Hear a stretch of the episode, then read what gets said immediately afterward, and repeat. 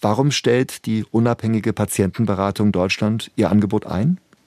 Die unabhängige Patientenberatung soll in eine Stiftung überführt werden, um sie letztendlich noch unabhängiger und ja, staatsferner zu machen. Aber leider ist das genaue Prozedere derzeit nicht geregelt. Das heißt, dass die Beratung eingestellt wird, ist derzeit auch vorläufig, aber es ist ein Ende im Moment nicht absehbar, da man sich von Seiten der Politik da noch nicht geeinigt hat, wie es da weitergehen soll und die Berater inzwischen einfach schlichtweg erstmal entlassen werden mussten. Gibt es denn gute Alternativen? Ja, leider, die Alternativen sind alle nicht kostenlos. Also eine Möglichkeit ist, einem sogenannten Sozialverband, also dem Sozialverband VDK Deutschland, beizutreten. Das kostet dann schon was, so fünf bis acht Euro im Monat kostet da eine Mitgliedschaft.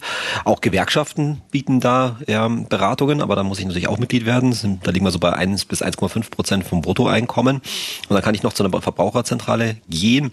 Aber auch dort kostet so eine Erstberatung irgendwas in der Größenordnung zwischen 20 bis 40 Euro. Ist es nicht sinnvoller, dass ich mich im Fall der Fälle an eine Verbraucherzentrale wende, anstatt ab sofort monatlich einem Verband Geld zu zahlen? Das ist richtig grundsätzlich. Man kann natürlich auch entsprechend wieder kündigen und nicht dauerhaft Mitglied bleiben. Aber es ist wichtig zu wissen, dass man halt schneller sein muss.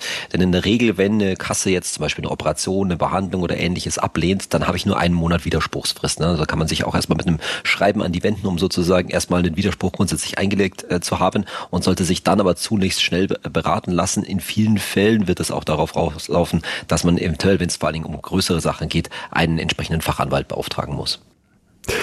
Wer hilft mir weiter, wenn ich Probleme mit einem Arzt habe?